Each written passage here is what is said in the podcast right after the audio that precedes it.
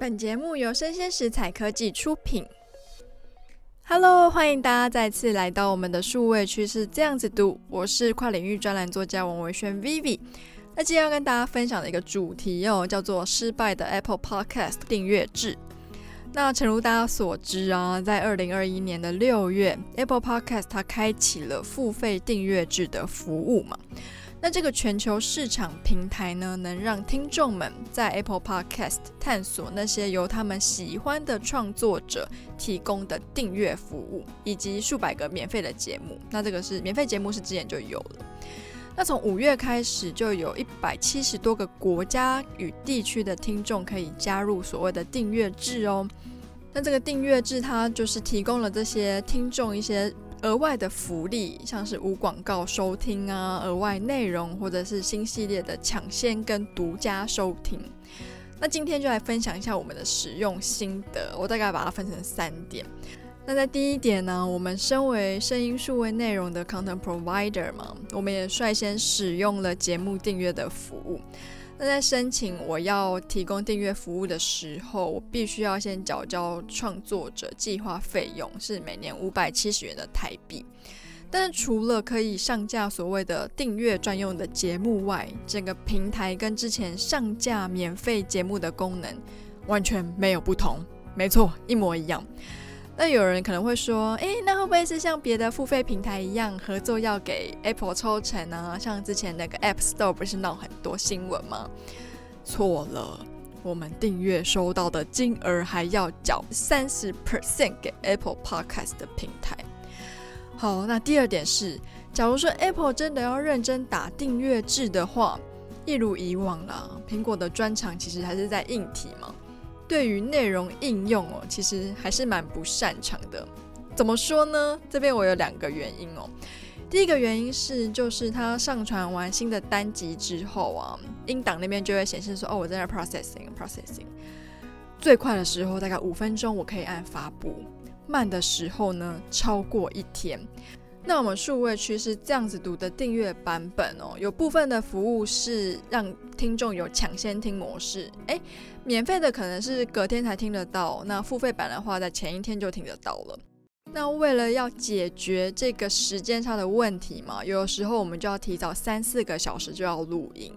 那其二呢是，诶，好不容易因为那个 processing 已经跑好了，已经确认上传成功了之后，然后诶，发布键也可以按了。我按了之后，就有人跟我说：“哎，不好意思，请问一下哦，因为我订阅你们节目，不过好像都没有看到更新档案呢。”然后我听到之后，我就非常的慌张，我就赶快去我们后台看，我的后台显示已经上线了，可是哎，我的节目真的没有更新，所以说我只能把那个那一集先封存之后再发布。结果最后还是没有办法，只好整集删掉，重新上传。就他在平台的内容操作上问题 bug 还蛮多的吼。那好，回到大点的第三点，真的是订阅制之后。那既然我们创作者的年费跟购买抽成是属于不同阶段的收费，那付钱的创作作者应该要有一些选项是付费节目专有的吧？像是呃付费节目排行榜啊之类的。那虽然我们数位趋势这样子读的节目也是有进排行榜里面。但我们的排行是跟免费节目一起排，哎，这样不是觉得很还蛮不公平的吗？是不是？是不是？那既然我们就付了使用者要用的创作者的费用，我觉得也许应该有个单独的区域让付费的节目做宣传，可能他点过去，所有的节目都是付费的，是吧？是吧？那这边总结我对于 Apple 做 Podcast 订阅制的看法哦。那 Apple 目前的处境啦，它在数位汇流第二层次的终端汇流发展其实饱和了嘛？你看每一年出了 iPhone 好像都差不多。那在第四层次的分流，像是 AR、VR 或者是 Apple Watch，他们带来的营收远远不及他们卖的最好的数位汇流终端装置 iPhone 嘛。iPhone 一年可能在全世界，不论它的型号，可以卖一两亿只。可是 Apple Watch 是在二零二一年的三月的时候，全球累加的销售额才刚破亿哦，所以我们才说它是一个分流。那除了 Apple Watch 跟它的 AR VR 的眼镜好了，它的新的应用自驾车，短期内应该是很难推出啦。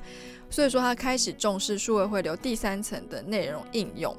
但是如果 Apple 今天要玩订阅制哦，代表它正式成为一个 hosting 的平台嘛？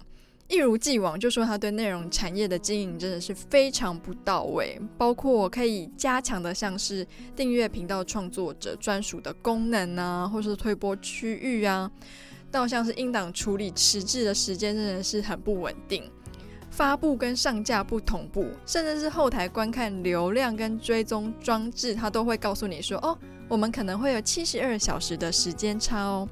如果他想要在这一块拿到一些收入的话，我觉得他似乎还要一段时间的 try and error。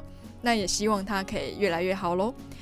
我是跨领域专栏作家王维轩 Vivi，喜欢我们节目的话呢，欢迎给我们五星好评，需要你的鼓励。那就这样了，拜拜。